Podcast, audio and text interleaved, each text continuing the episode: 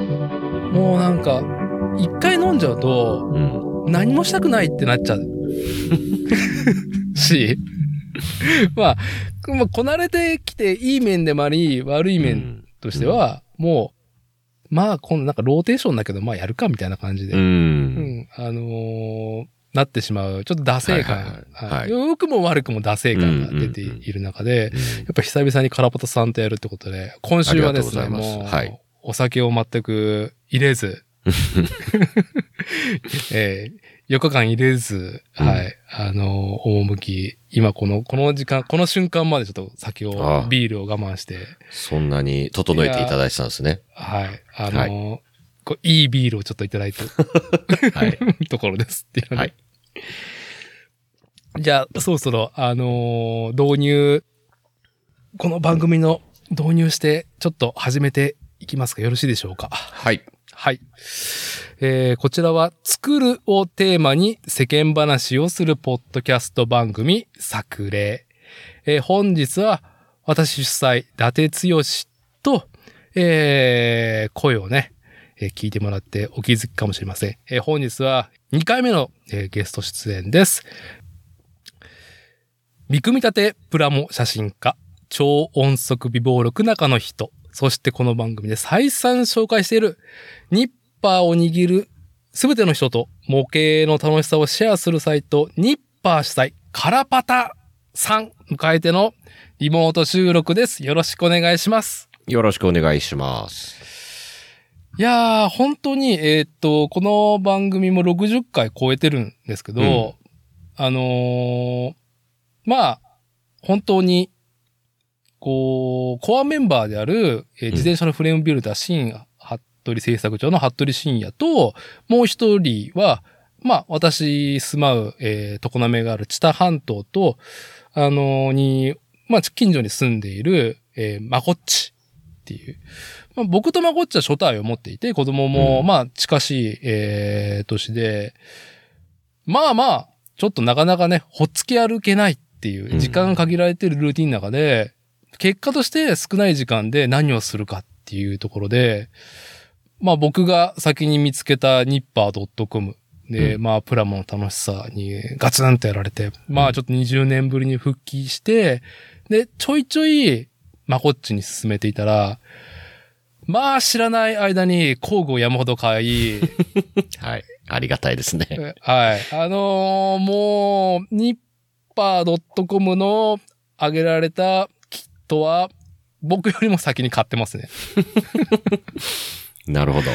はい。えー影響多大であるという。うんありがたい話です、本当に。はい。まあ、で、も、あのー我々、その、ありがたいのは逆に本当にこちらの方でっていうところで言うと、うんその、まあ、まこっち、ラジオ戦士 DJ まこっちとうは、ん最初知り合ったのは、まあ、ピストブームがあった2008年、9年の流れなんですよね。うん。で、まあ、自転車っていう、その、名古屋の盛り上がりで出会って、まあ、かれこれなんですけど、うん。うん。やっぱりもう今、自転車どっかライドしに行ったりとか、ツーリング行こうよとかうん。っていうのは叶わないんですよね。うんうん。で、まあ、家族同士で、まあ、バーベキューとか、うんまあ、してはいるんですけど、うんまあ、男のロマンっていうものを共に、こう、楽しむっていうところで言うと、うん今もうだいぶニッパー .com 発信をキャッチして、うんプラモを楽しむっていうことで、えーっと、我々、私だってと、まあ、こっちは楽しめてるわけです。同じ趣味っていうところで、ニッパー .com の発信見て、おほーってなっていて、お互い。はい。ね、別に連絡するわけじゃなく、一区一。うんうんで、こうなんかこう、黙ってパって写真だけ送られてきうて、ん。はああ、いいですね。い、作ったよ、みたいな感じうんで。うんまあそういうちょっとやりとりをさせてもらってるんですけども、まはあいそれも、やっぱりただただプラモデルっていう、その、まあコンテンツカルチャー文化っていうだけではないんで、この二人で楽しめてるのは。いや、もういい刺激ね。もう本当ありがとうございます。うん。こちらこそ読んでいただいて、まあ読ん読むだけじゃなくね、作ったり買ったりしてくれるっていうのはもうやってて一番本望ですね、本当に。うーん、まあもう、体験ありきの提案ばっかりですからね。うん。やらないかっつって。うん。で、そうですね。はい。今日は、ちょっと早速、あのー本題をですね、えーっと、決めていて、はいえーまあ、ニッパー .com っていうものを、まあ、改めてちょっと話しながら、えー今回聞いてもらうリスナーの皆さんに感じてもらいたいんですけども、あの、大きな、あの、特徴としては、えー記事が、まあ、毎晩3つは上がる。毎日うん毎日毎晩毎晩、えープラモデルに関する、模型に関することが、記事が3つ上がりますと。うんで、それは、まあ、メインライターっていう感じの方らがもちろん書いてるんですけども、うん。えーっと、書き手をもうカジュアルにオープンに募集してる。そうですね。えー、気候どうぞ、求む気候戦士っていうところがはい。特徴、大きな特徴の一つだと思うんですよ、日本さんの。うん。で、えーっと、ちょっとね、このことについて伺いたいなっていう今回はい。なはんですけど、ちょっとおさらいで、前回カラパタさんが、えーゲスト出演初めてしてもらった、えー今年ですね、2021年6月25日に収録して、い。うんえーこちらのポッドキャスト番組の回数で言うと、第42回、うんプラモデルと先行の発想への話っていう。しました。ね。はい。はい。はい。だいぶハサウェイの話でブヒブヒしてた時期だった、うんはいまさに。で、ニッパーとはっていう話を、えーまあ、こう、3時間超えの収録の中で、ま あ、している時間があって、それをちょっと、要約すると、うん。まあ、あるコンテンツ、文化を広めていく話だったと思うんですよ。うんうんうんで、それは既存のファン、愛好家への、まあ、内へ、内へ向かっていく求心力ではなくて、うん。うん外へ外へと人を巻き込んでいく遠心力を心がけて発信し続けてるっていうのがうんニッパーさんがやられてることであはい。り、はい。輪を広げることを目的としていますと。うん。うん。そうですね。目標は、模型を知らない人にたまたま届く。うん。で、数打ちゃ当たるの論で、 はい。まず、カラバタさんが、そういうその模型プラモデルの発信をやってみたかったっていうのが、ニッパーの、まあうん、こう動機ですよね、始まっうんた。うんうん。そうでで、すね。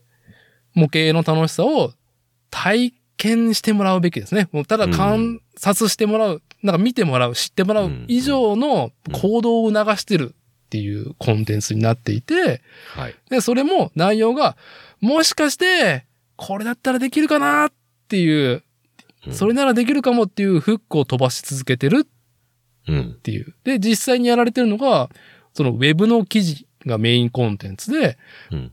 先ほども言ったように、毎晩3つ、うん。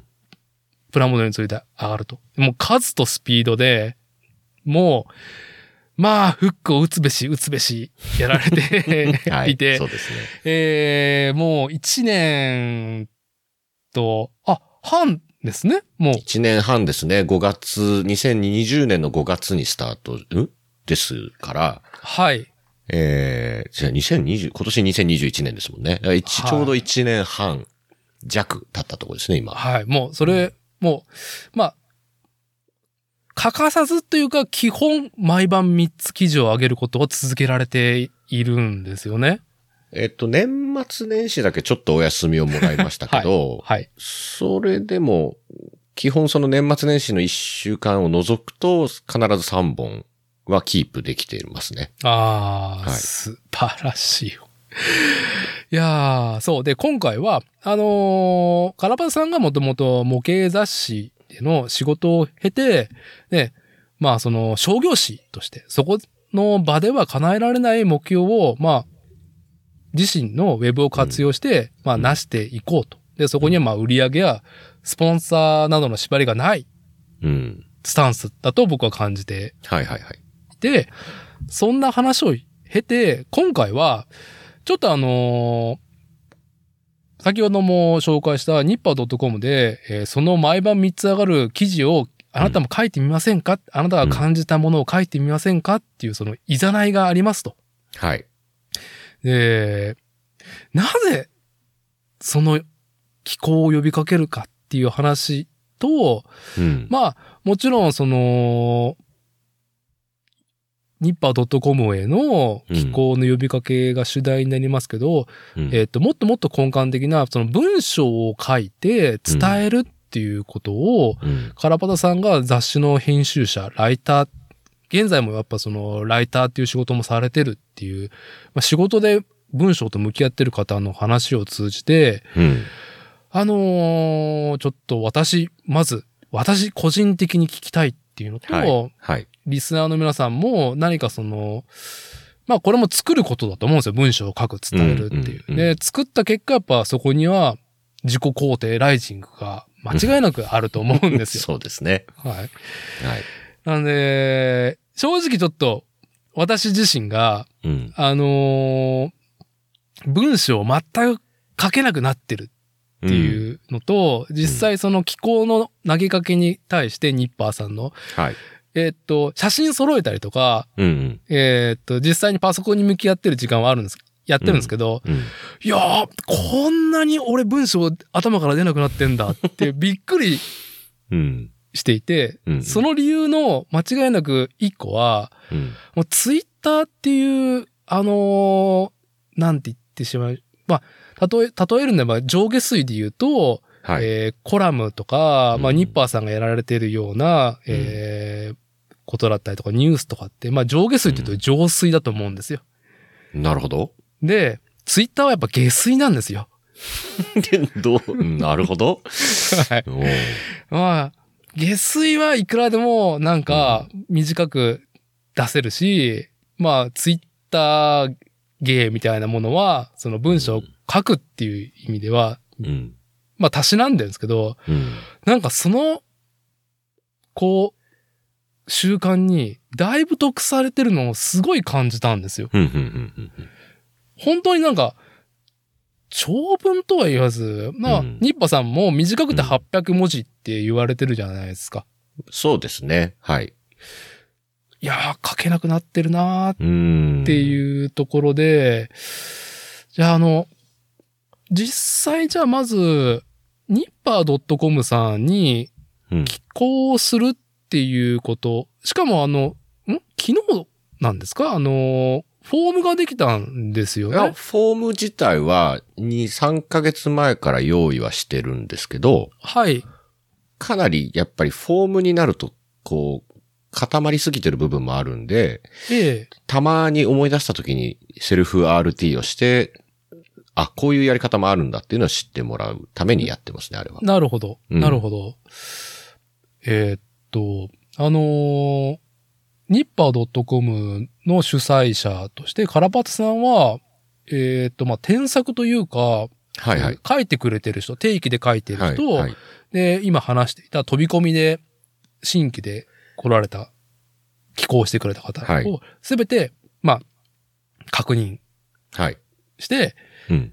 で、まあ、ニッパー .com の、まあ、一応、その、核となるスタイルっていうのを添削されて、やり取りされてると思うんですけど、はい。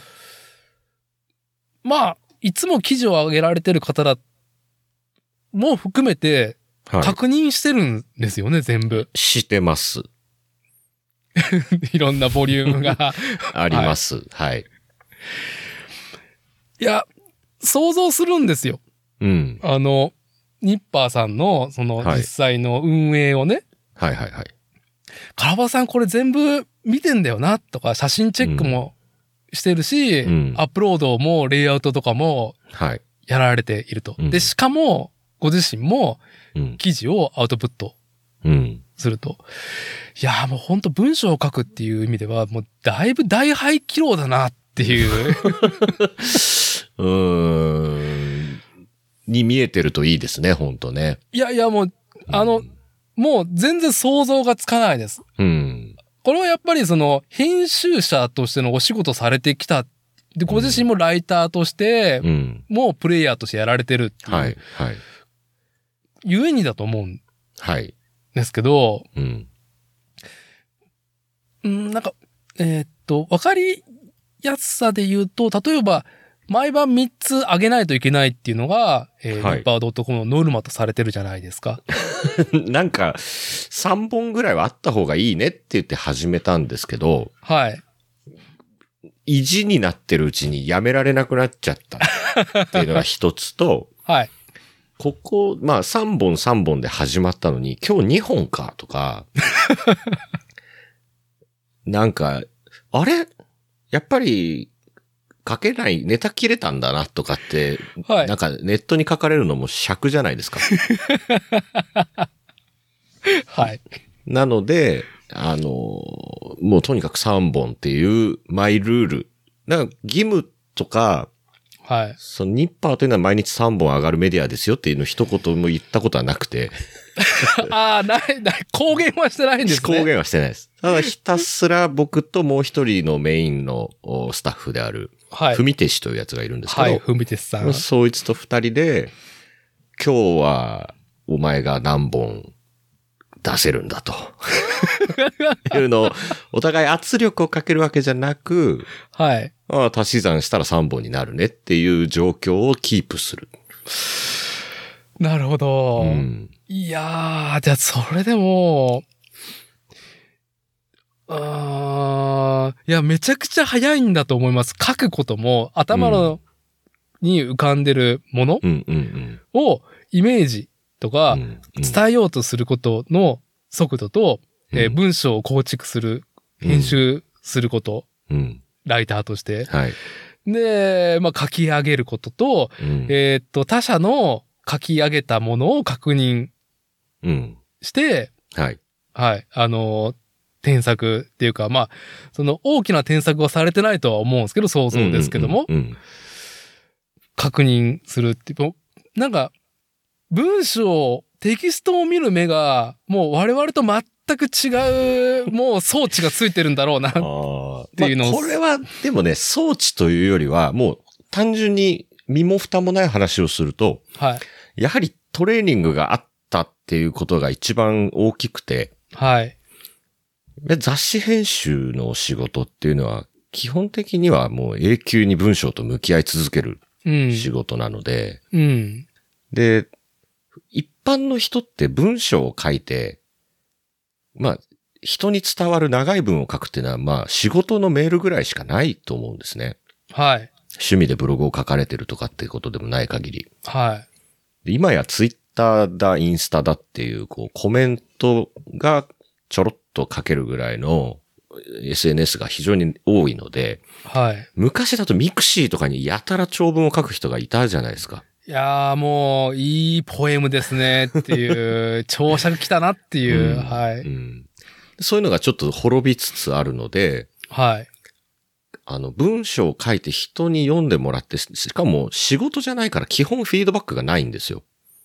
うん。あの、うんニッパー .com の発信っていうところで言うと。あ、じゃないです。普通の人の書く文章あ。ーあ、失礼しました。はい。うん。なので、えーここはもっとこうした方が読みやすくなりますよとか、うん。こう、ここで何を言ってるか途中でわからなくなりますよみたいなことをコーチングしてくれる人が普通はいないんですよね。いない。はい。はい。ただ編集者って、まず会社に入ったら人の文章をどうやって直すかっていうことと、うん。決められたレイアウトの中で最大限のことを伝えなきゃいけないので、まあ、はい散々添削される。はい。うん。でそのフィードバックループがもう月刊誌だったので、僕の場合。はい。それです、まあ、月に多い時で4、50ページ。もうん。で、そ、まあ、大概なテキスト量なんですね。う、大概ですよね。あの、写真が多めの媒体とはいえ、その模型紙っていうのはがい。ただ、モデルグラフィックスって字めっちゃ多いですからね。多かったです ね。多かったですね。うんはどい。こがグラフィックスなんだって自分たち で言ってたぐらい字が多い。はい。はい。うん、で、そうすると、しかも雑誌って、考慮間際にならないと原稿書いてくれない人もいます し、あの、メーカーさんも締め切り知ってるんで新製品送ってくるのは月が明けてからみたいなこともあるので、はい。ちょっともうの最後の1週間とかがやっぱり、ものすごい詰めてやる仕事になるんですよね。ああ、なるほど。うん本当はそういう作り方しちゃいけないんですけど、は僕がいた時はまあそういう、うー仕事の仕方をしていた部分もあって。えそうすると、で、さらにそれが、まあこれつ伝わらないとかわからないって平気に、で、上司に突っ返されたりとかっていうのがえあったのあで、ーはい。まああとみんなで、例えば一つの文章を5人とか6人で構成をかけるわけですよね。うん。はい。そうすると点が抜けてる、丸が抜けてる、デスマスが合ってない、うん。漢字が、ここでは漢字なのに、こっちの記述ではひらがなになってるみたいなことを、うん。それって気をつけるっていう習慣がないと気をつけられないことですし、はい。なぜ気をつけなきゃいけないのかっていうフィードバックをずっともらい続けることでようやく足腰ついてくるタイプのおー仕事、文なる章ほをど書くっていうのはね、はい。だと思っていて、ええなので、まあ普通の人よりも、こうなんていうかな、ある程度の精度の文章を書くとか、記述の揺れに気をつけるとか、うん。あるいはインターネットなんでちょっと揺れがあった方が引っかかりが多いとかっていうことに、かなりコンシャスというか気、気が、あの、普通の人よりは気がつく。うん。それは単純にセンスとか馬力の問題ではなくて、うん。あの、フィードバックループの回数の問題だと思います。うん。まあ、うんなんで、あの、いろんなちょっとした際うんと、か、うん。んまあ、な、なん何で例えば、まあ、色味だったりとか、その、うんその、書かれてることうんっていうのを、すごく、あの、的確にすぐ拾いやすい、うん感じやすいってことなんですよね、うんきっと。そうですね。はあ。で3記事ぐらい、どう、カラパタさんが今書かれてる記事が1個あったとして、うん。例えば、あの、他のライターさん、まあ、ふみてしさんだったりとか、うんもう一人その、まあ、あまりめったに来ない人が来たっうんていう、これ合計で時間としてはどれぐらいでやられてるんですかえっ、と、1記事あたりですか ?1 記事あたり。まちま、本当にまちまちですね。あ、もちろん文章量もうん違うしっていう。うんあの、模型作んなきゃいけないみたいな時もあるし。 そうですね。はうい。んでも、ニッパーのために作ってるというよりは、本当によくわかんないんですけど、ニッパー始めたら、模型触るの本当に楽しくなっちゃって。ああ、なるほど。うんうん。で、こう、漫然と休みの日とかに作りながら、あ、これかけるな、あれかけるな、みたいな感じでネタを切り分けていく感じ。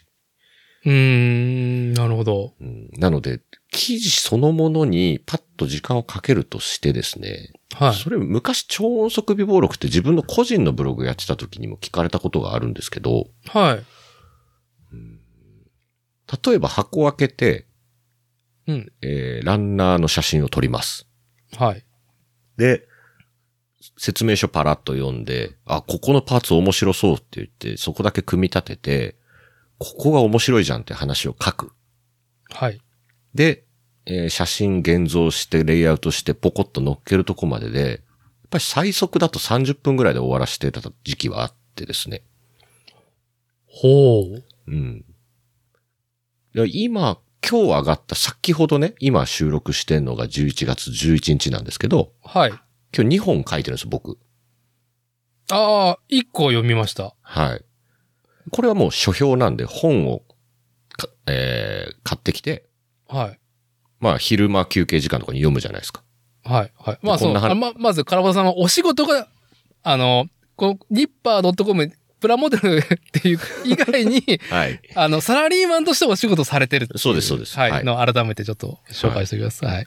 でその仕こ事んなの最中に。とこが面白いなーっていうのを覚えといて、まあ、はい家帰ってきて必要な写真をペッペッペって3枚4枚撮って書くだけっていうことで言うと、本当に30分かからない。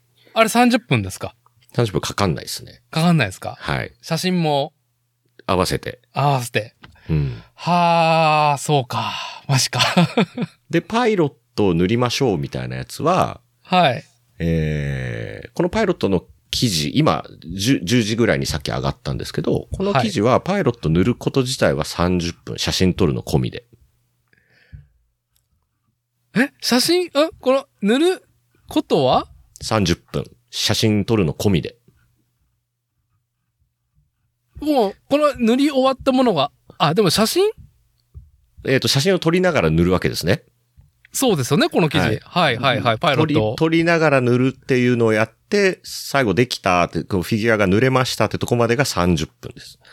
ああ、なるほど、はい。はい。はいでえっ、と、その写真を適当に一回、ブログの下書きのところに、はい。パパパパッと入れておくんですね。はい。で、えっ、と、その写真と写真の間にこういうことを書きたいっていうメモを、本当に砕けた交互体で、一行ずつポッポッポって書いておくんですよ。えっ、と、それは写真を撮るときにですかうんとね、写真を撮った後。ああ、その、あ、あとですね。はい撮って、はい。写真と書きたいことをメモ帳的なところにダーッと書いておきますと。はい。で、寝かせておきます。なるほどそういう、あーそうなるいほうど写真ともう話の種がある状態の、こう、パンの生地みたいのをいっぱい作っておくんですよ。はあ、なるほど。はいなるほど。で、今日はじゃあこのネタを、えーパンに例えるなら焼きましょうとはい。いう時にもう一回そのきネタを引っ張り出してきて、えー詳しく書く。はい。うんそれにもう一回、例えば30分かけて、えー記事アップロード。っていう感じ。マジかでもこれは、早いっていうふうに思われるかもしれないんですけど、ー。はい。反対に言うと、1ヶ月かけて作った模型を皆さんにお見せしても、うん。やってみようってなるかならないかっていうのはまた別の問題で、はい。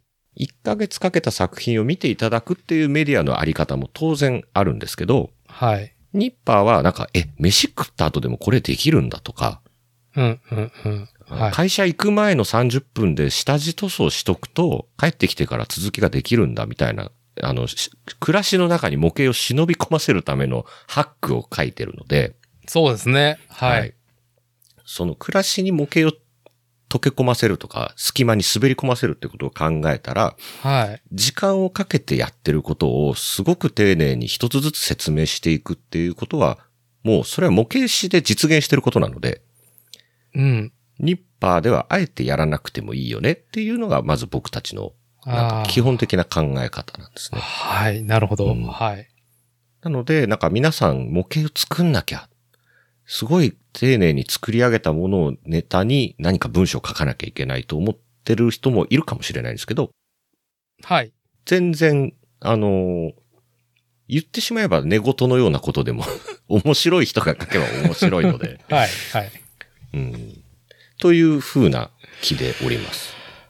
ああ、いや、まあ、早速、もう、あの、眼福じゃないや、あの、耳がなんかね、ふくよかになるような話、ありがとうございますっていうところなんですけど、はい。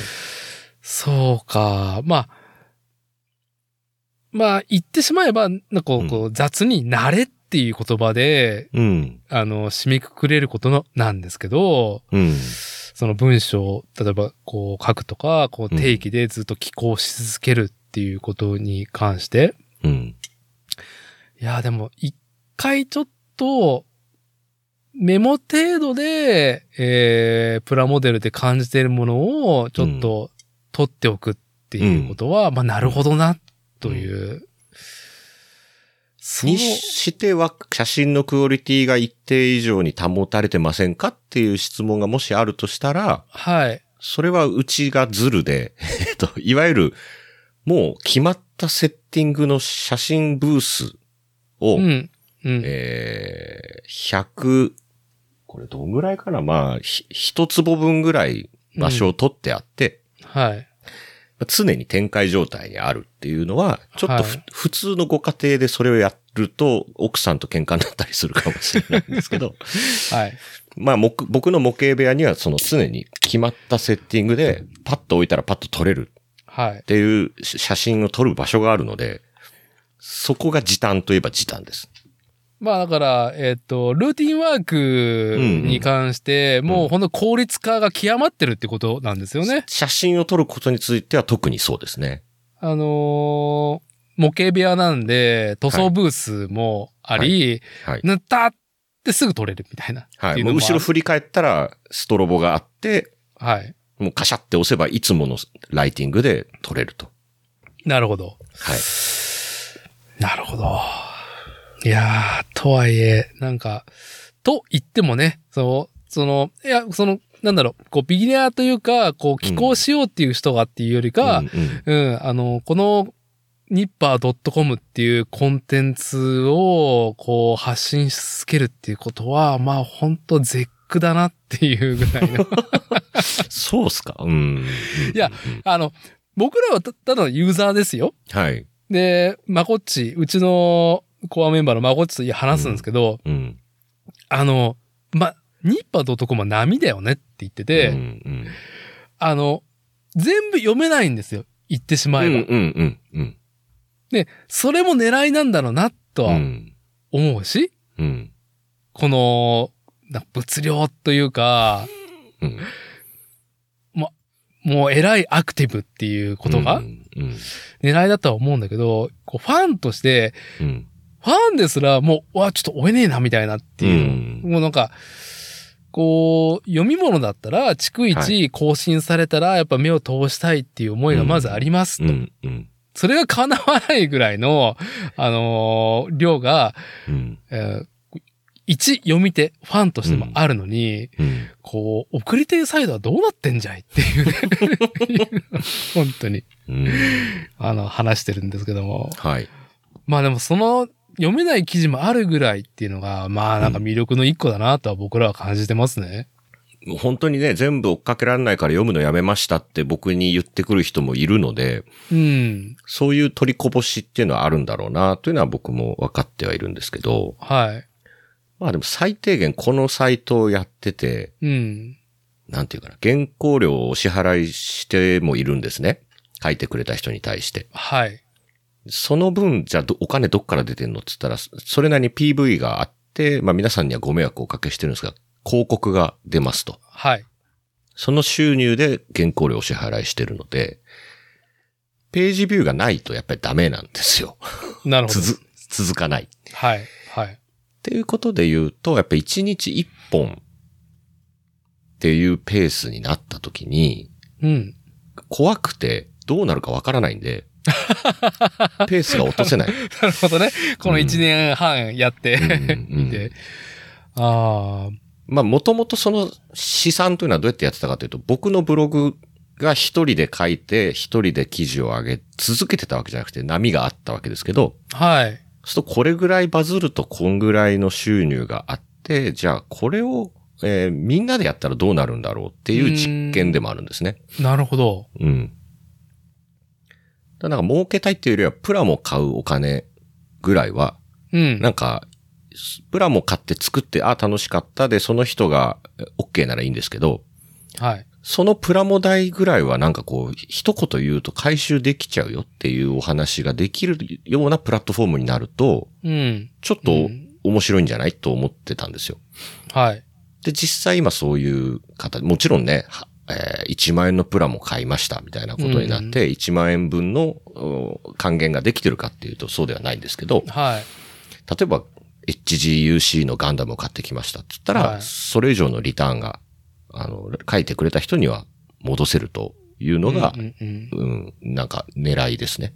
うんなるほど、なるほど。うんいやー、まあ、その、PV に関しては、まあ、我々ファンとしては、まあもちろんその記事、全部は終えずにいても、うんうんクリックして、まあもちろん目が滑る。まあでもうんその時疲れていたりとか、その自分のタイミングですよね、本当に。うんうんただ、やっぱり、こう、ニッパーの生地の波が、わっさわっさうん来るわけで、うんまあ、単純足し算で言うと、まあ、あのー二晩見ずにおると、うんもう、あ、知らない記事が6つも9つもあるみたいなことになうるんうんっていう状況の中で、うん自分の、なんかその肌感に合うものっていうのを、なんかサムネイルで、こう、お、おやと思ってクリックして、それが自分にその記事がフィットした時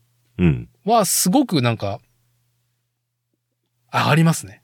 うん。それはありがたいですね。おーうん。いや、これ、 なかなかないですよ、ウェブのコンテンツで。 あの、っあの、ありすぎて追えないていうことはまあ、あとその単テーマで、こはんい。だけのテキストサイトみたいなのが、まあ、今や、もはやないに等しいあうんで、はいあるにはあるんですね。えっと、アウトドアの、あの、グッズをレビューするサイトとか、はい僕も参参考にしてるんですけど、はまあ、このペースでは書かないし、い。うん、うん。基本的には物と物を比べてレビューするみたいなことになるので、実際使わなきゃいけない。はい。そうすると、まあ、記事のアップする回数っていうのは、うん例え、ば、探偵までやたら記事数があるっていうのは、いわゆるこたつ記事。アマゾンにあるニッパーを上から10個並べてみましたみたいな記事だったらいくらでもできるし、うん、うん。それはうん PV を稼げるんですけど、実は。はい。はい。なんですけど、それをやっても、まあ、本質的には、なんか、じゃあ結局どれ買えばいいんだよってことはわからないし、うん何がどういいんだよってこともわからないので、うーん、なんていうかな。いわゆる探偵まで、テキストと写真があって、こういう風に毎日毎日更新されるようなサイトっていうのが今ほとんどこんなに労力をかけてやってるところが、いいやー。ないてかね、偉いでしょって言いたいんじゃなくて、Google のアルゴリズムに従うと、そんなことやんなくていいっていう結論が出てるんですよね。出てるし、しかも、その、ウェブと向き合っている大半がそういうものを求めていた結果、うん。送られてるものもそうなってると。うーん。まあ、求めてるのかどうかわかんないですけど、Google が好むんですよね。なものがいっぱいひ比較されているとか。あ。あ、えーそうなんですか。外部へのリンクがめちゃくちゃ多いとか。ははははは。で、こういろんなものがカタログ的に載っていると、このページは有効だと判断して、そこに広告を出したりとか、人を集めたりするっていうことを、その、Google の AI がやっとるわけです。うん、ううんん。そうするとまとめサイトみたいなものがいっぱい増えていくと。はい。はい。あのー結局何も言ってないっていう。そう、 そうあですの、ね。締め、締めで何もこいつ言ってないなっていううんうんうん文章で終わるっていう、はい はい。やつですね。はい。いやー、まあ、ゆえにその際も僕らもそのウェブを見ている中で、うん。親ってその感ずるところとはもちろんそのニッパー .com を見てて、うんうんはあの、ありますね。間違いなく。うそう、まあ、まあまさにちょっとあの、前回の、うんえー収録の最後の方に、い。ええー最強の可視化についてのえ話うんありましたをね。はい。していて、うんあれ、最後に、オーセンシティについてみたいなことうん。で締められていて、うん。まあ、なんというかその、書いてあることをなんか雑に、こう、今の話に合わせると、うん。ものの比較はい。で PV を稼いでいるっていう記事が溢れているっていうのは、えっと、まあ見てる方も感じると。うん。で、まあ何か足しになってるのか足しになってないのか、例えばその物を選ぶことですうら、ん。うん。選択する上でのうん材料になってるんだろうかっていう記事ならうんいくらでもあって、うん。いや、こんなことに今時間を使ってしまったなって、がっかり感はあるんです よ。やっぱ、あのテ、テキストを読んで。でも、なんかその、オーセンシティとはっていうことを書いてあるのは、やっぱう、ん。その、送り手がう本ん。当に好きだとか、うん。夢中になってる、楽しいって、まず、核にあるなっていう感じる発信、それは、うんまあ、何でも同じなんだと思うんですよ。動画だろうが、うんテキストだろうが、音は声いだろうが。なんか、それはやっぱりすごく差異がありますよねっていうことが、あの、最強の可視化についての締めの方に書いてあって、うんで、うんオーセンシティを高めましょうみたいなこと書いてあって、うんで、うオんーセンシティとはっていうのが今の話だったんですけど、うん、うんやっぱりニッパー .com にはオーセンシティがね、もう非常に高まっていると、本当に俺たち楽しいと思っているし、、うんいや、やらないかって、 この楽しいことっていうのを、まあ、それはもうすっごくビシビシ伝わるっていうのがやっぱ面白さの、まあ、過去の一個だと僕は思いますね。すごいありがたいんですけど、はい。実はその裏返しにあるのが、うーんと、実はニッパー .com っていう看板はい。そのものには、やっぱり後から勝手についてくる、その信頼感であるとか、こいつら面白そうだなっていうのはもちろんあるかもしれないし、あってほしいなとは思うんですけど、はい。立ち返って考えると、僕が物を買うときって結局、実際買ってし、ハッピーになってる人のブログを読みに行くわけですよ。うん。いわゆる、うー企業広告を読んで物を買うってことはなかなかやっぱりなくて、この情報化社会の中においては。はい。本当に手に入れてハッピーになってる人の実体験を読んで初めて、あ、やっぱりこの人がこんだけ喜んでんだから、まあ、俺も買おうと思ってたけど、うん買っていいなっていうラストジャッジをするのは、やはりそれがユーザー、熱狂的なユーザーの言葉によるところがすごく大きいというふうに僕は感じてます。うん。なので、超音速微暴録って最初は僕のブログは雑談を書いていたわけですが、はい。雑談って別に何もない時に書いてた時代もあったんですけど、結局ツイッターができると、さっきの下水の話じゃないですけど、はい。しょうもないことはツイッターに書くと。そうですね。はうい。んで、例えばそうだな、入ったレストランが美味しかった程度のことだったら、うん。僕は食ブロガーじゃないので、ツイッターに書けば満足しちゃう。けど、ことプラモの話になって写真4枚と140字じゃ伝わりきらんってなると、ブログに書いてたわけですね。はい。あるいはオーディオ機器を買いました、カメラを買いました、うん自転車を買いましたみたいなことは、やっぱり言葉を尽くして、ものすごい、うん自分の心の動きについて記述しておきたいし、うん。それを読んだ人がアクションしてくれることっていうのも僕すごく嬉しいことなので、はい。なんか塾塾の先生やってたからそういう気質があるんですよ。ああ、そうなんですか。うんそう。なんで、実は、えー最後のジャッジメントをしに来た人がふうっかり訪れて、背中をドンと押されるっていうことに、ウェブメディアの最も、うーん、いい側面の一つなんじゃないかなって実は思ってるんですよ。なるほどそ。れはニッパーに限らず。はい。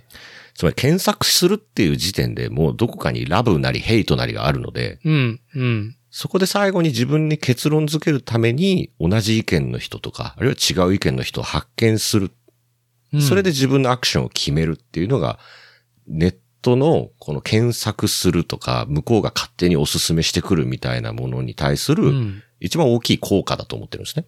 なるほど。はい。で、ニッパーは、じゃあ、ニッパーを書くために、えー、ニッパー的なことをしなきゃいけないとか、ニッパー的なものの考え方をしているんだと思われがちなんですけど、うん。えー僕、普通にやっぱりニッパーに乗せられないプラモにも100個ぐらい、 こう、出会ってるわけ ですよ。これしんどいなとか、買ってきたはいいけど失敗したなとか、はい。はい。これやってみたらどうなんだろうあ、失敗したっていう技法であるとか、はいそう。いうのもいっぱいあるので、うん。うん。あの、ニッパーをやるためになんか無理やり何かを褒めたりしてるわけでは全然なくて、うんうんうん。なるほど。本当にひ日々プラモを楽しむ。えーもう今日は全然作りたくないっていう日もあるわけですよ。はい。はい。それでもなんか手つけ、ちょっとでも手つけようと思ってやってるわけですけど、うん。そういう、なので、まあ面白いと思ったよっていう記事ばっかり上がってるわけですね。うん結果として。はい。当然人間は365日毎日面白いことに出会えるわけじゃないので、うん。それを商売としてつまんないものも面白く書くのが実はレビュアーっていうお仕事なのかもしれないですけど、はい。一人ではできないからみんなでやろうと。えー僕が一人で365回記事を書くぐらいだったら、365人が1回ずつ書いてくれた方が、うやっぱりいん。ろんな価値観があるし、いろんな高まりがあるし、うん。いろんな人のハッピーがあるから、あの、ニッパーというところはそれを集約する、あるいは気軽に投稿することで、多分自分のブログに書くよりは、いっぱいの人が見てくれますよっていうような、うんあのうん、投稿サイトになりたい。っていうのがもううん気候を求めてる。まあ、そそうそうでのす理由。理由ですね。あーだし、ニッパーがすごい前向きに見えている理由っていうのは、本当に前向きな人がいっぱい集まってくれたら嬉しい。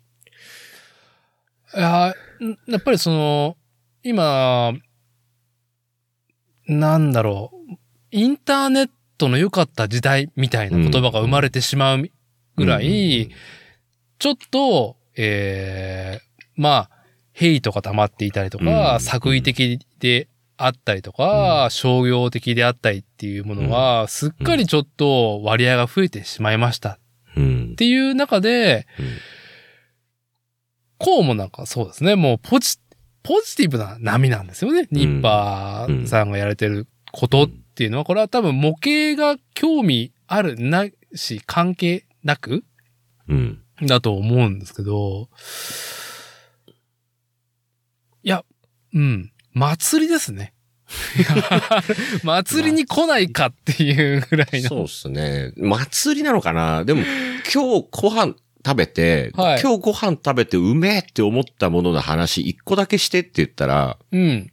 毎日毎日完全にうまい飯食ってる人ってそんなにいないかもしれないですけど、はい。まあ、あの、あれです。うまかったっていうことだけが書いてある食べログみたいになればいいと思ってるんですよ。うーん。なるほ そどれ。祭りなのかどうかわかんないですけど、いやこれうまいよってみんなが書く。いや、でもなかなか、そのポジティブに溢れる場ってのは今、んインターネットに限らず、うん。なかなか見受けられまなあ、いよ。そうですね。難しいですよね。うーん。まあ、僕はやっぱりもう、なんか、ちょっと、えっ、と、初老6年生46にのなって感じてることが、 うん、あのもう、希望がやっぱりなくなってんだなと思ってるんですよ。期待することっうん。ていうこと。うんで、なんか、ああ、こういうことが、こう、昔先輩が言ってたこととうか、ん職場の人が言ってたって、ね、うんまあ、閉じていくっていう感覚を、うんその実感がすごいんですね。それは何につけてもってことですよね。何につけてもです。うんうんあのー趣味、興味、うん仕事の選択、そして、あの、オフを過ごす上での、その、うん誰と一緒に過ごすかうん。とかっていうことがどんどんどんどんすごい勢いで閉じていって、うんそれは環境よりも自分の経験則っていうものがブーストさせてると思っていて、で、なんか、やっぱ面白くないんですよ、当然。そんな閉じていくことは。うんで、も、抗えない感がすごいんですよね。うん。うん。うん。そういう中で、特にこのコロナみたいなことうんな状況が生まれると、よりちょっとそういうことをネガティブなものに引っ張られていくなっていうのは、まあもうす、もう全然、ちょっと10年前では考えられないぐらいの、うん。なんか、あ、俺こんなに閉じてしまうんだっていうのはある中で、うん。こう、なんだろう、ニッパー .com さんがやられてるような、ポジティブな波を眺めてるだけでも、うんすげえいいなーって、うん。こう、なんだろうな、なんかいい言葉がうま浮かばないけど、ただただなんか天気のいい日に、すっごいなんかお花畑に来て、 なんか、ああ、花っていいなーみたいな。 なんか根幹的なものになんかふと、こう、心を動かされるっていうか、うんこう、こう、そのポジティブさにこう、心が引っ張られて、なんか上げてくれるっていう感覚がすごくいいなって、うんこう、思っていて、ああ、こういうことを言ってたわ。なんか自分の年上の人たちがっていう。いう中で、そう。だからやっぱり、うーん、ちょっと前半にも言ったように、その行動の促しをしてくれてるっていうことうん。はすごく魅力的だなと思いますね。うん今のなんか閉じていくっていう状況の中においては。そうですね。まあ、俺もやってみよう、買ってみようっていうふうに思える文章にしてちょうだいねっていう話は書いてくれてる人には必ずフィードバックするようにしてますね。ああうん。そう。だから、なんだろう、そのニッパー .com を楽しむ上で、やっぱりその気候をオープンにしてるっていううんわけじゃないですか。はい。だから、まあちょっと僕の主観ですけども、まあ祭りに来ないかいって、うん。この波に、ね、ちょっと、その、こう、ルーティンワークではなくて、うんうんちょっと一回この波乗ってみないっていうね、扉が開いてる以 上、うんこれはやっぱり一回ちょっとやってみてえなっていうので、こう PC 前にこう座って、まあお題を作ったりとか写真撮ったのをって向き合うと出てこないんですよね。うんうんなるほそれど。をっていう。あのーまあまあちょっとね、ハードルを勝手に上げすぎっていうところもあるんですけども、もちろはい。ん。間違いなくそうですね。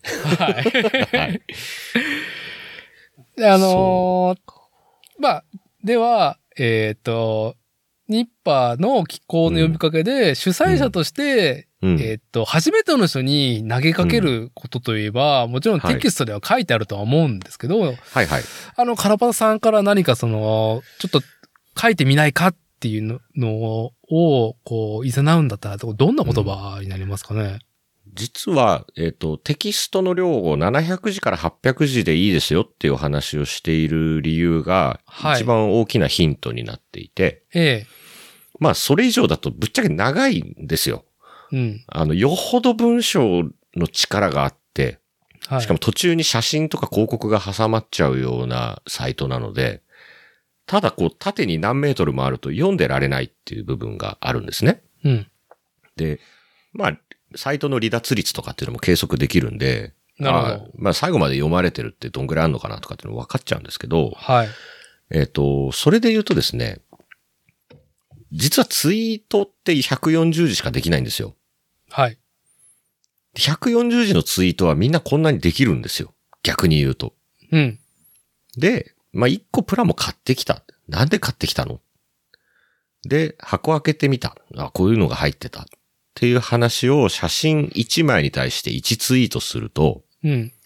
4ツイートか5ツイートあれば、十分ウェブの記事、一つの記事として読めるなっていうのが、あの、実は700字から800字ぐらいはい。と言っている理由なんです。うん。うん。うん。つまり、ブログを書く、ニッパーの記事を書くってなると、どうしても構えてしまう気持ちっていうのはよくわかるんですね。うん。僕もそのモードに入らないとできないうん。のですが、えー、ツイートって昼間ペロペロペロペロやってるじゃないですか。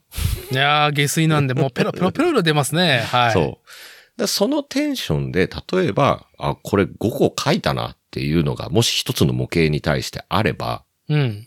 まとめて送ってきてくださいと。うん。写真が4枚。まあ、クリスチさんっていうよくニッパーに書かれてる人が顕著なんですけど、はい。彼はサムネイルになる写真が1枚と、本文の記事が、あ写真が3枚。うん。都合4枚に対してテキストがだいたい1000文字弱ぐらい来るっていうのがいつものパターンで、はい。これはツイッターに4回書き込みをするのとほぼ労力として変わらないはずなんです。うん。うん。で、文章として全部繋がってて、こう、読ませるねっていう文章になってるかなってないかで言うと、全部の記事がそんなにそんなにきっちり詰められてるかっていうとそうではない気もしていて、いやー、そうですね。はうい。ん。でそういう意味では本当に、これから書いてみようかなっていう人は、あの、いいです。一回ツイッターに4ツイートか5ツイートしてみてくださいと。あー、なるほど。あ、このプラモ、で、できたまでいかないわけですよ、その場合は。うん。プラモが。うん。で、その写真 iPhone でいいですから撮ったやつと、その Twitter の自分の投稿をコピペして、うん。メールにペッて貼って、はい。送ってもらえると、多分記事になるんですよね。うん。うん。うん。うん。ということが、あのー本当に Twitter で長文書くのが苦手になっちゃってさっていう人にも、えーまずはおすすめしやすいジョインの仕方かなと思います。なるほど。うん。なるほど。まあ、結局、買ってきたから始めて、うん。買ってきたで、まあ、一時ツイートですもんね。あるいはね、買う前の話とかのが面白かったりするんですよ。はあ、 なぜ買いに行くのか。そうそああ、なるほうど。まい中華料理屋があってさっていうのって、あの、ニッパーよく中華料理屋出てくるんですけど、はい。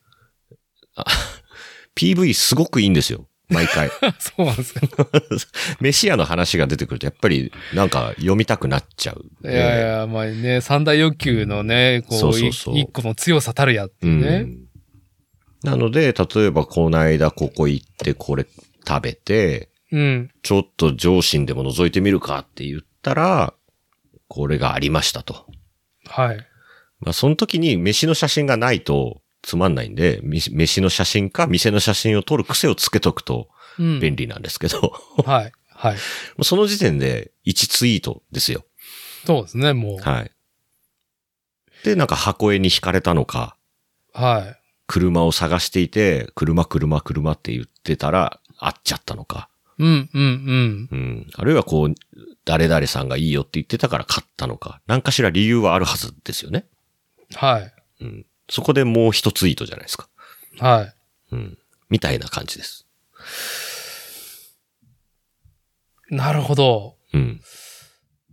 そう。で、まあ実際にこう、ランナー出してみて、うん。まあ一個そのニッパー .com に寄稿する上での、うんまあ、こう数少ないルークの一個が、まあ、うんランナーについてるパーツの状態を取ってください、1枚は。はっていはいはい。いうのがあって、最低1枚はっていう。それで、まず1ツイートに、うねん、そうかですさね。かさ増しになり、うん。まあ、完成するか、まあ、どの段階を完成するまで、完成を目標とするかっていうだけでも、なんだ、目標を決めるだけでも、まあ、1ツイートになるし、うん。まあ、完成した、しないうん。に関しても、うん。もう1ツイートになると。もう、だって、あれですよ。プラも買ってきて、箱開けてランナー見てたら、一箇所ぐらいは、うひょうってなるとこあるじゃないですいか。。やー、ありますね そう。それで何がうひょうなのっていうのを言語化してもらうのが、い一番その、できましたって言って、それはできるでしょって思ってる人の方うがん実はプラモって多いんですよ。 あー、いやー、これ、でも、ちょっと、うーん、まあ、ニッパー .com が我々の扉を開けてくれたっていう話にもなるんですけども、ううんうんうーんと、やっぱり、こう、こう、見て、こう、感じて、えーその、見て感じるっていうことの難しさってっていうの。のがあり、うん。えーっと、それは、やっぱり自分の体験、もしくは知識が前提になっていることは非常に大きいっていうことを、うんうんあのー、ニッパーさんで感じていて、うんうん。一個で言ったら、その、なんだろう、こう、今までのプラモデルを積むっていう言葉がうんうん用語がありましたと。ありましたねそれはどちらかというとネガティブなうん。うん。意味合いだったと僕は感じていて、はい。えっ、と、言うならば完成させることが正義だよねっうん。ていうのに対しての卑屈なうん。プラモの箱を積むってじいう、自重的なニュアンスが込められてますよね。はい。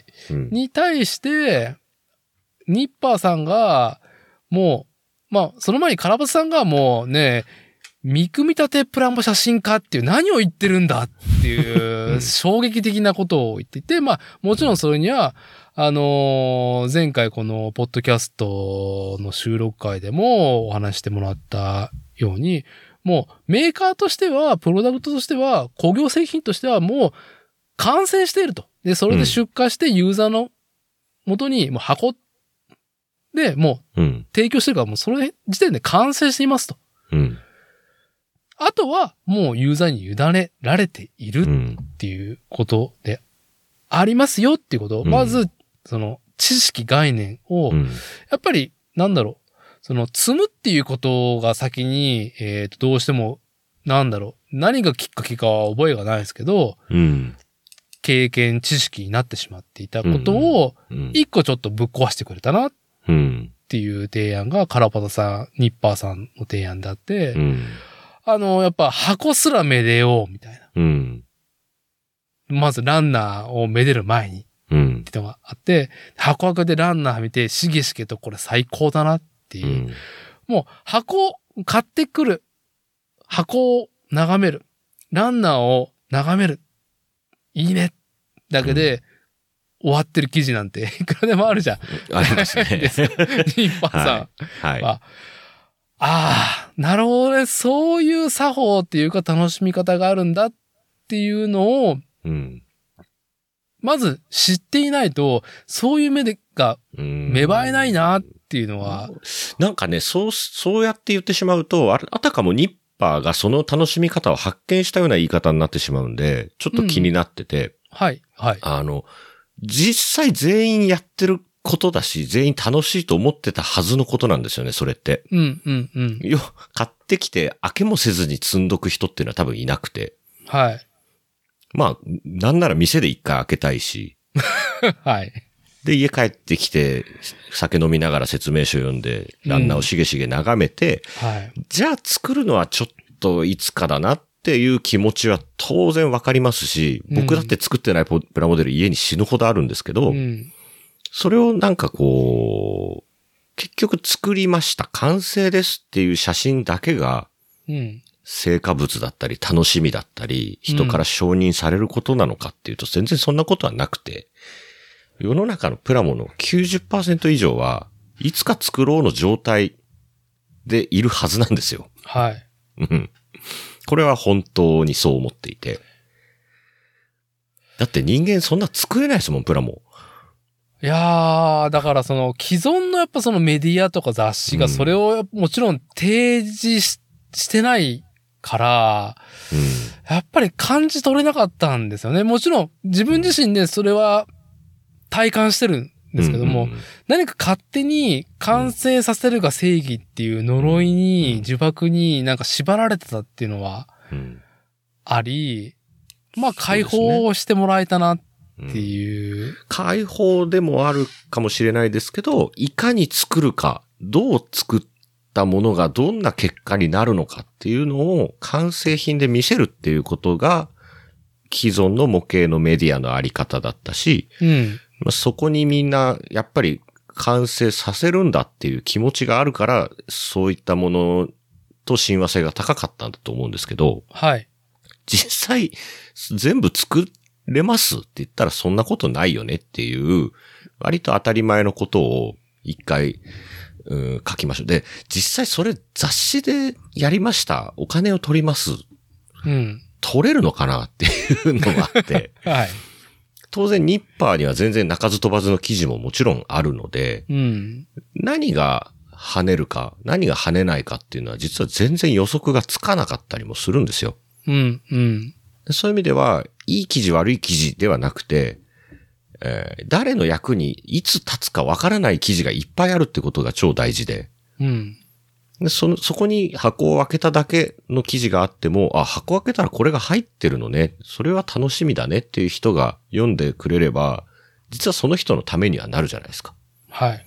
うん。っていう意味で、あの、積む、積まない、組む、組まないっていう切り分け方というよりも、模型を買ってきて楽しむというところの途中に必ずある楽しいポイントをわざわざクローズアップしてるっていう側面はあると思いますね。うん。うん。うんうんいやー、もう、なんか、そう、あの、うちの子が、あの、4歳なんです、はいになったんですけど、はい。今、あのー第一次昆虫ブームが来てまして、ほうほうほう。虫を捕まえたいんですよ、彼は。うん、うん。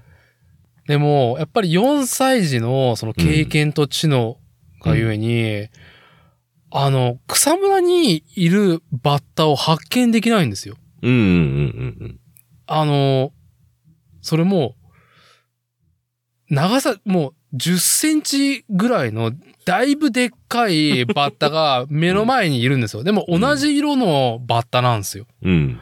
でも、いるじゃん、目の前に。つっても、うんおーわかんねえ、みたいな感じになってて、ずーっと、捕まえれないっうん。うん。ていう状態なんで、まあ、うんでも、そうだよなーと思いながら。うん。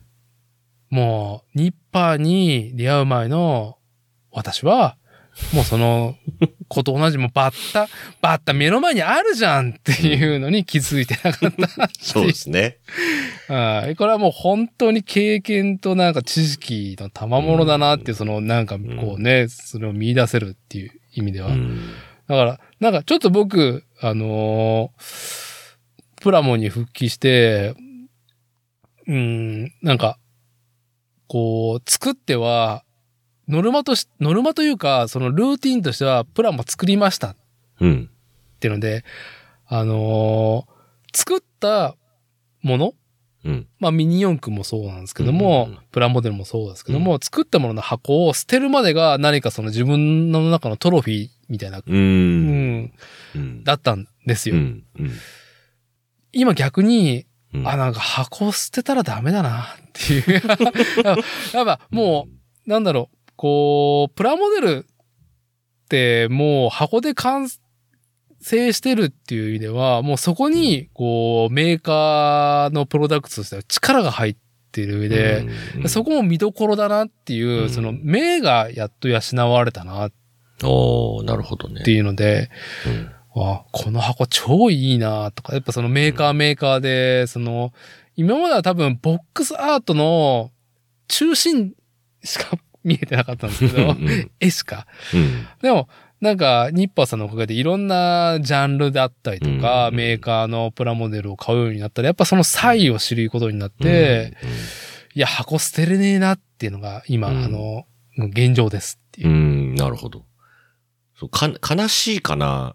プラモって、箱に入ってる状態が一番堅牢なんですよね。 あの、完成するっていうか、組み立て始めると、なんていうかな、い一面的なものの見方をすると、どんどんゴミになってってるわけですよ。 なるほど。 あなるほの、ど。当然ね、すうまい作品が出来上がったらそれは嬉しいんですけど、うんプロダクトとして言ったら破壊してるわけですし、はい。で、完成したらまあ、埃が積もって、はい。お母さんの畑とかでバキってなって、最終的に捨てるみたいなことになること、宿命にある。で、そうじゃない場合はもうなんかまた別の箱に作品を入れておくぐらいしかないんですよね。はい。はい。綺麗に展示するとかね。はい。だから、プラモって箱の状態が実は、あのーまあ、転売とかの問題ではとは全く関係なく、はい例えば、中古屋さんに組み立ての、組み立ててる途中のプラモってほぼ売れないわけですよ。あの、ガクンと下がりますよね、価値が。うん、うん。だから箱に入ってる状態が、最も頑丈で、えー価値も変わってない状況。はい。まあ、あの、メーカーが出荷した以上、うやっぱ小売店もその保管上とそうそうそうそか、うあとはメーカーも配送のその、無事に商品をユーザーに伝えるっていうのでは、 非常に気を配ってるそうですポイントですよん。ね。はい。まあ、ランナーにくっついてるっていうのもそういう理由があるわけで。はい、なるほど。なるほど。あのはなあんな枠で囲わなくても本当はいいんですよ。い、はい、プラモって。はい。ただ、中でガシャガシャしたら困るから、その、商品の保護をしてるという側面もあるわけですね。はい。なので、で、眺めるだけだったらタダですし、うん、うん、うん、うん。あの、眺めてる時が一番うまい完成品を妄想してる状態なので、はい、自己肯定感がその時が一番高いわけですよ。 はい。なるほど。はい。で、一番夢いっぱい、物語いっぱいあるはずなんですね、 その状態が。はい。そこにこそ多分心のウキウキワクワクって大きくあると思うし、はい。まあ僕だって全部のコーナーを最速のそのルートで、はい。もうブレーキもクラッチもアクセルも完璧に操作してサーキットを一周走り終えましたなんてプラモはもう未だに一個としてない ので、やはりどこかでうわっとかやべえとか思ってるわけですよ。はい。でうわ、やべえって思うとみんなやばいけど、なんとかできましたとか、はいおお見苦しいですが、ひとまず完成とします、みたいなことを書いてしまいがちなんですけど、はい。うん。そこに行っちゃうと、えーやっぱ大変そうだなって見てる僕も思ってしまうので、はい。そうであれば、もう買ってきて、うわ、これすげえかっこいい。いやどうやって作ろう何色で塗ろうって言ってる時が一番ね、自己肯定感もあるし、うんワクワクもあるし、はいそ。の人が何を期待して、そのプラモを見てるのかっていうことうん。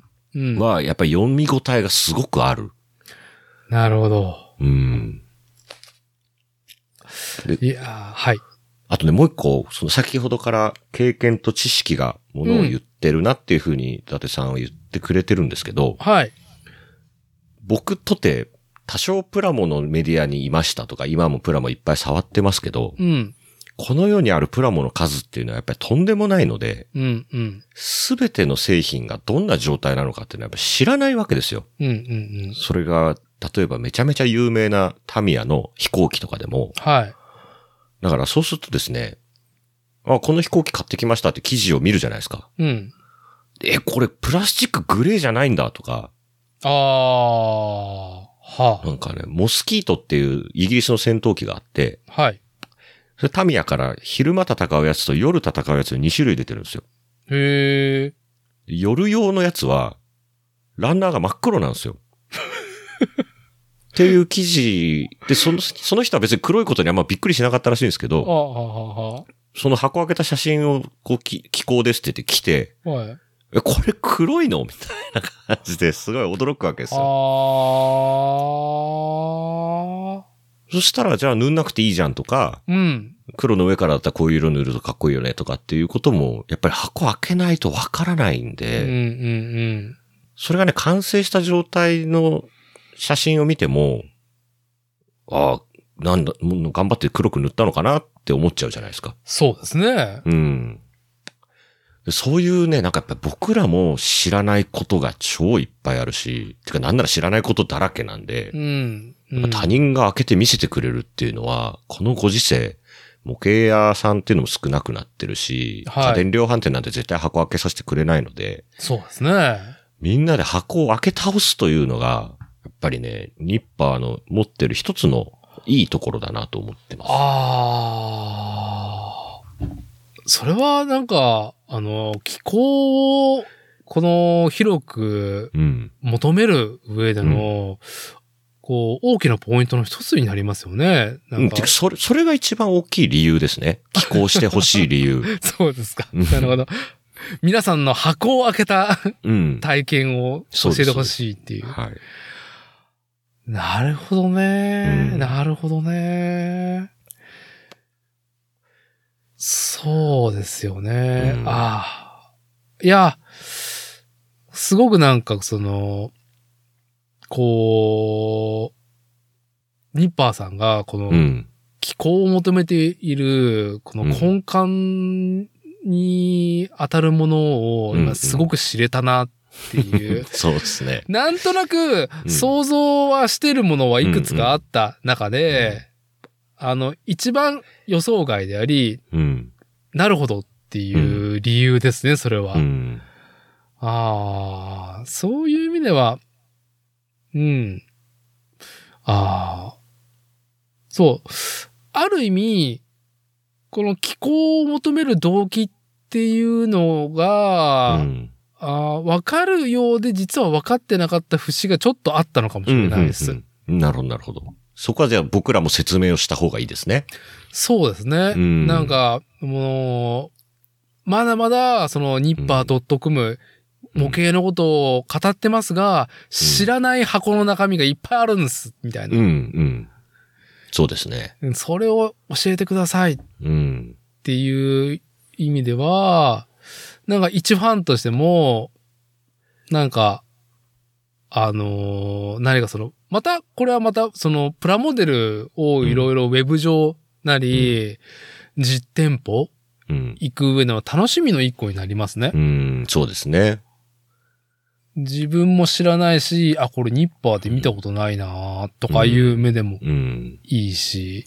まあ見たことあるけど、やっぱりは開けた時のびっくりポイント、ワクワクポイントってね、人によって違うと思いますし、うんうんそうですねう。んネタかぶりっていうのが逆に面白いこともよくあるので、はい。そうですね。まあ、うんその語り手が変わるだけでもこんなに視点が違うんだっていうのは拾えますしね。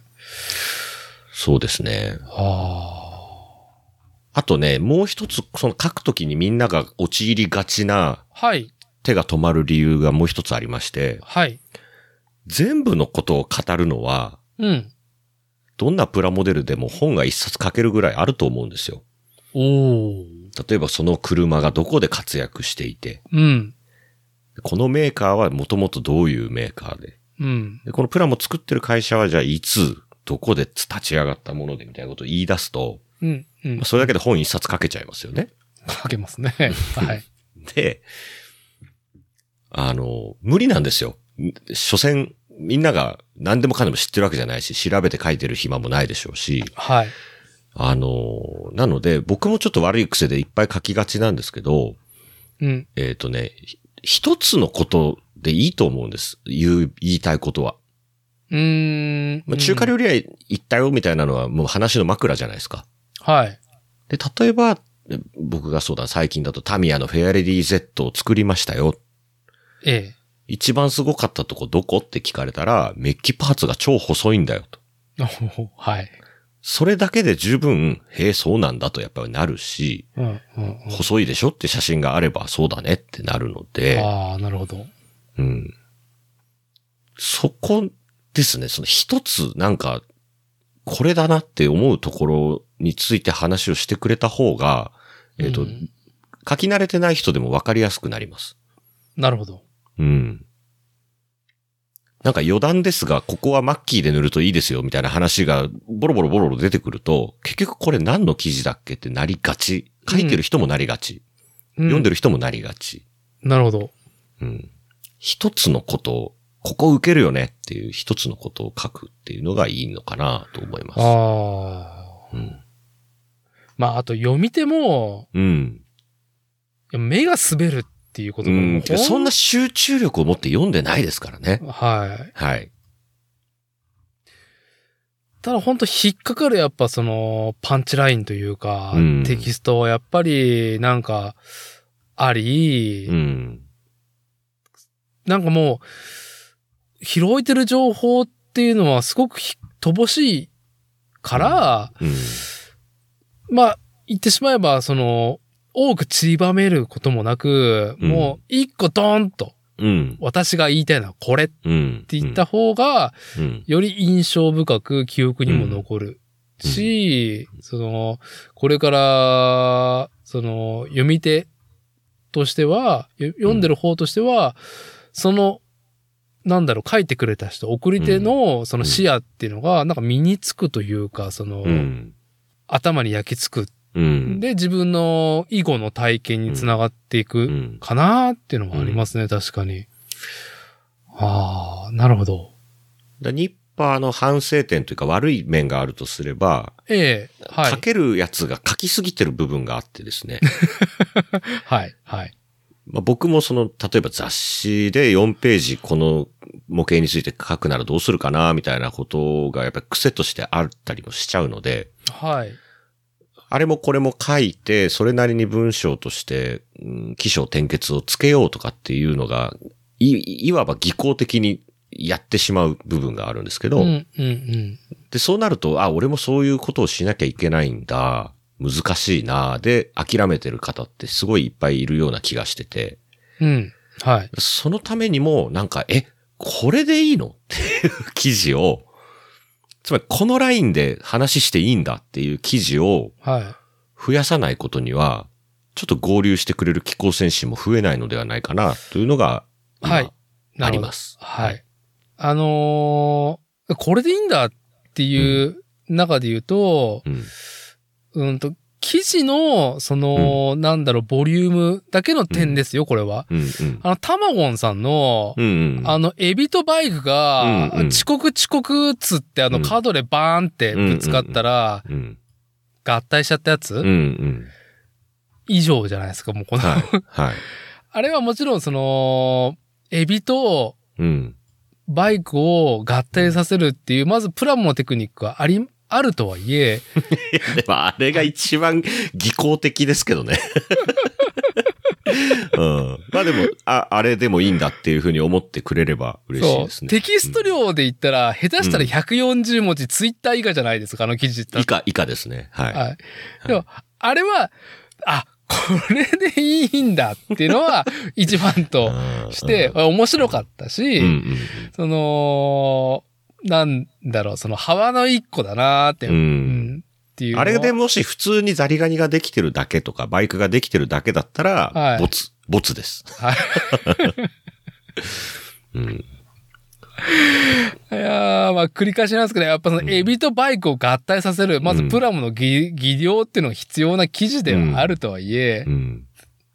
まあでも、あの、一、その、ニッパうん。ーさんに寄稿しようと思った時の、うん。その、程度で言うと、うん。ハードルがだいぶ低いなっていうのは、ああうんいそうですうね記事があると感じますよね。うんあとね、えーもう一個あります。はい。えーニッパーの最初期、もっと構想段階の時からずっと話をしてたけど、なんていうかな、僕らがやっぱり毎日毎日やってる以上余裕がないっていう意味でできてないことがあって、はい。かつ、絶対に僕らにはできないけど、寄稿する人にしかできないことっていうのがありまして、はい。例えばです。えっ、と、伊達さんは自転車のことが好きだし、僕より絶対に詳しいわけです。はい。で、その時に、自転車の話だけするっていうのをやっていいんです。は。うん。実はこういうフレームビルダーがいて、こういう歴史があって、で、ここの作る自転車いかにすごいかって話をバーってするですよ。うん、うん。これはね、テクニックの話なんで、えっ、と、今聞いてる人も、自分で、自分の得意なことに置き換えていただいていいんですけど、はい。で、最後に、そことなんか共通するものを感じたプラモうん。を一個、ポンと紹介して終わり。あー、それクリスチャンとかよくやられてる、うん。あのーなんかファ、そうですね。時計の話をする、靴の話をするですね。はい。うん。で、最後にポンと一個なんか、うん。そういう、なんか、はい。こう、あくまでも筆者が感じたもの、うん。うんマッチしたものっていうものに、なんか模型がそっとやってくるっていう記事ですもんね。ドカンとやってきてもいいし、そっとやってきてもいいんですけど、関わりが一文字でもある、親父ギャグでもいいし、うん。えー色が同じだから気に入って買っちゃったプラモでもいいし、はい。イギリスっていう切り口で、じゃあこれもイギリスの仲間じゃんって言って持ってこれるでも何でもいいと思うので、うん。ガデン飲水をするっていうのは、実はテクニックとしては一番楽なんです。はー、なるほど。だし、実は僕が逆立ちしても、例えばですね、何の話ができないかな。僕は、例えばですけど、サバゲーには手を出さないようにしていて、はい。鉄砲の話が書けないんですね。はい。うん。とか、そうだな。野球の話とかもできないんですよ。はい。うん。で、今実はこんなすごい選手がいるよ。大谷翔平というのがいて、はい。大谷翔平に似てる戦車はこれ。で、いい んです。そうすると、僕は絶対に書けない。その人にしか書けない文章になるし、なるほど。えっ、と、ネットの記事として何が強いかというと、大谷翔平で検索してくる人がいるかもしれないですよ。あー、なるほど。うんなるほど。はい。あの、戦車を持ってきて戦車の話してるだけだと、戦車を検索した人しか見に来ない。あー、はー、なるほどね。なので、なんか、大谷翔平の話を読んでたら、プラモを勧められていた。何を言ってるかわからねえと思うがっていう、あれ、あれです。 はい。で、これは、実は人の数だけ得意技があるはずなんで、はい。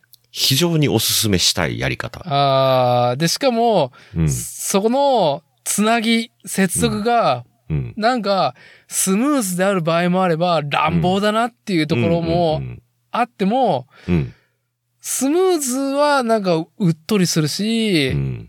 まあ、乱暴だなと思うのは突っ込みどころとして、そうそう読者とそうそうしては、そもう面白いですもんう。うね。ん。うんあーあー、でも今聞いていて、うん。なんか、その日見たニュースとか、最近知ったことだったりとか、うん自分が好きなことを念頭に、なんうん。となしに、うん。ウェブでプラモ眺めたりとか、量販店、模型屋でプラモンテル眺めるっていう楽しみが一個できるな、と。うん。そうですね。で、まあ、なんだろう、一個その、寄稿する、ニッパーさんに寄稿するっていうミッションももちろんあっても別になんか、あのー寄稿しなくても、それはちょっと面白いことですようね。ん、うん、そうですね。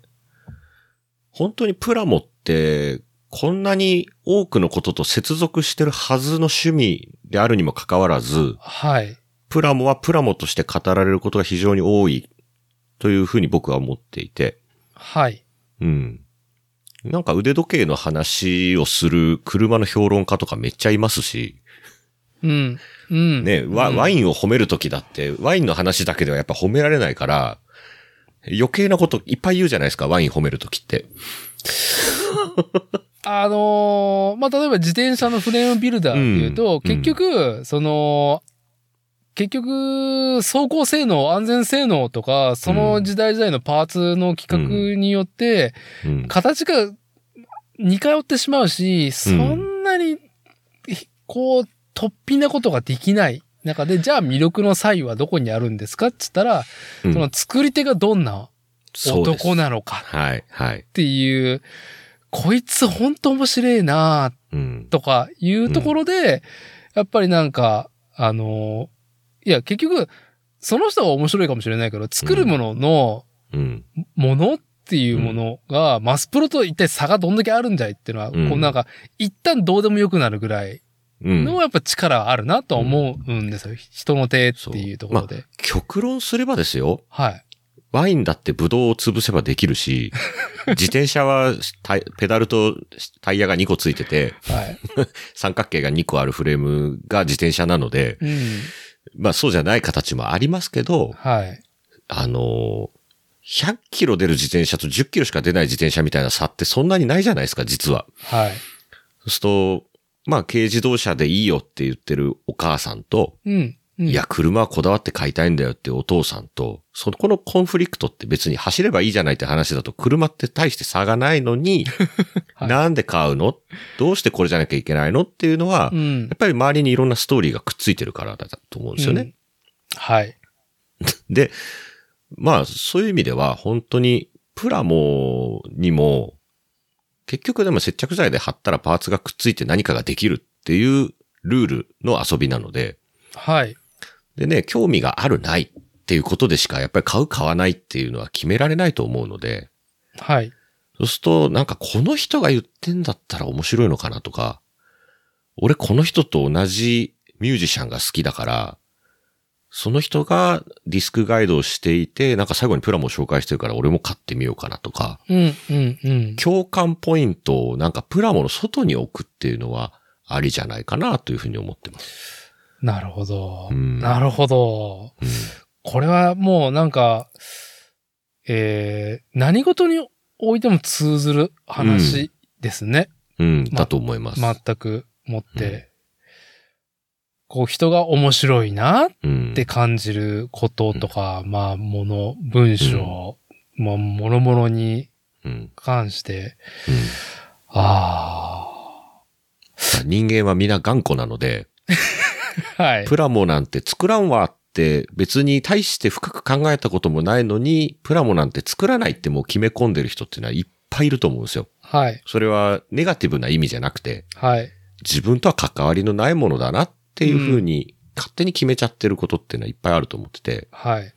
だけどそこになんかこう橋をいっぱい渡して、うん。外からなんか迷い込んできたら、この人たちなんかすげえ毎日プラモの話してんなというサイトが、 えっ、と、ニッパーのもう一つのあり方かなというふうに思ってるんですよね。はい。うん。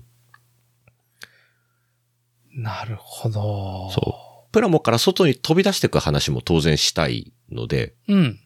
うん。遠心力のある記事。遠心力のある記事。はい。プラモの話を読んでいたら最終的におすすめされたつけ麺を食いに行く話そうですというのね。もありますね。あの、つけ麺食いに行くうだん。なり、まあ、あの、あ、このニューバランスの靴買えるんだ、今。こうれ、んうんこここ買ってもいいなって思うような記事うもん。もちろん んあるし、っていう。うんそうすると他のね、業界の人が、えーニッパーでなんかプラモからこっちに来てくれたんでっていうふうに興味持ってくれるかもしれないですし、うん、うん、うん。逆にね、あのーなんか他の業界の話を読んでたら、プラモデルに誘導されてた。でプラモを中心とした、外に行くか中に入ってくるかっていう、このトラフィックを作り出すっていうのが、本当の意味でのニッパーの目指すところです。うーん、なるほど。うん。なるほど。いやー、まあ本当に、あのー改めてニッパがやろうとしてることの、うんまあ根幹になること、趣旨だったりとか、うんまあ本当に屋台骨になってるものの話、伺えたと思うし、はい。えーっと、ニッパーさんがその気候を求めてる理由とか、うんうん気候するんだったらっていうヒントをすごくいっぱい拾えたと僕は感じていて、この、どうでしょうその気候を求めることとか文章を書くことの話を一回これ締めるとしたら何かうんカラパタさんからありますか、むしろ今こうやって会話をしながら、はい。あのー話し、会話をしながら、えっ、と、気候の意味とか、はい。どういう風に書くと書きやすいのではなぜ書きやすいのかっていう話を今したんですけど、はい。こんだけ整理して人に向かって喋ったことがなかったし、はい。喋っていく中でまとまってきた部分もあるので、えええなんか、もしやることがあるとすれば、このポッドキャストを僕が一回、ディクテーションというか、 文字起こしして、えはい。あの、このポッドキャストを添えて、はい。はい。もう一回その、なぜ僕たちは皆さんの記事を欲しがっているのか。で、書くときに何を気にしたり気にしなかったりすればいいのかっていうお話を、むしろニッパーに書くっていうのがいいかなと思ってて。ああ、なるほど。うんはい。で、まあ、締めがあるとすれば本当に、えっ、と、ニッパーにはこういうテイストがあるっていうふうに皆さんに感じていただけてることはすごく嬉しいんですけど、だから自分もそのスタイルで書かなきゃいけないって思わせてるんだとしたら、それは非常にまずい、えー僕たちの落ち度だなと思ってるので、なるほど。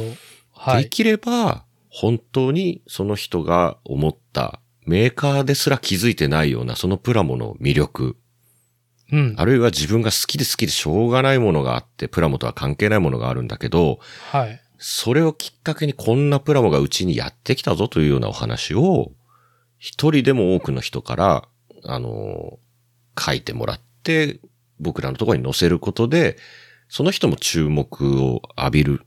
あるいはそうなんだって共感してもらえるような関係っていうのを作っていきたいので、はい。あまりそのニッパー流、ニッパー風うん。ニッパーの匂いみたいなものっていうのには、あの、極力とらわれないで。うん。もちろん写真がめちゃくちゃ汚いとか、うん。うん。あ の、後ろめちゃくちゃ段ボール敷いてあるとかだと、はい。、単純にね、なんか、あ、不潔だなって思われちゃったらもったいないのでそうですね。 ある程度ね、かっこいいやつがかっこいいとこでなんかすげえ楽しそうなことやってるなっていう雰囲気は、ぜひ出してもらいたい。はい。そこ以外についてはもうあなたのスタイルで、あなたの好きなこと、あなたが面白いと思ってることを書いてもらいたいっていうのが、本当に今話してて、まとめがあるとすれば一番言いたいことですね。なるほど。はい。あのー私だって、えーこのポッドキャスト番組主催していますけども、まあ、一ニッパー .com ファンうん。として、うん。もう、ビシバシ影響を受けていて、まあ実際プラモデルも購買だったか、道具を揃えたりとか、楽しんでいる中で、うんえー先ほども言ったように、やっぱり寄稿しないかっていう、こう、門戸を広、開いてるんだったら、やっぱ体験としてこれも、やっぱ寄稿する体験っていうのを楽しみたいなっていうところで、興味を持ったけども、いや、手が本当にな進まないっていうことが、 本当に、あの、あって、いろいろ話、やっぱ今から寄稿をしたいっていう一うん。一人として、まあ話を伺ったんで、うん、あのー、ニッパー .com とはとか、ニッパー .com がなぜ寄稿を求めるかっていう話と、寄稿するんだったらっていうヒントがいっぱいあった収録会になったと思うんで、まあこのまとまりいいところで、ちょっと、あの、エピソード、これで、今回は閉じようかな。はい。はい、思います。はい。じゃあ、あのー以上となりますが、今回は、ニッパー .com、ニッパー主催、カラパタさんを迎えての、まあ、作ろうテーマに、主に、プラモデル。そして、それよりもあれですね、コンテンツ文化を広めていく話であり、うんその輪を広めていく、その波の一員になりませんかっていうね、気候の促しでしたっていう回となりました。は。はいカラマさん、ありがとうございました。こちらこそありがとうございます。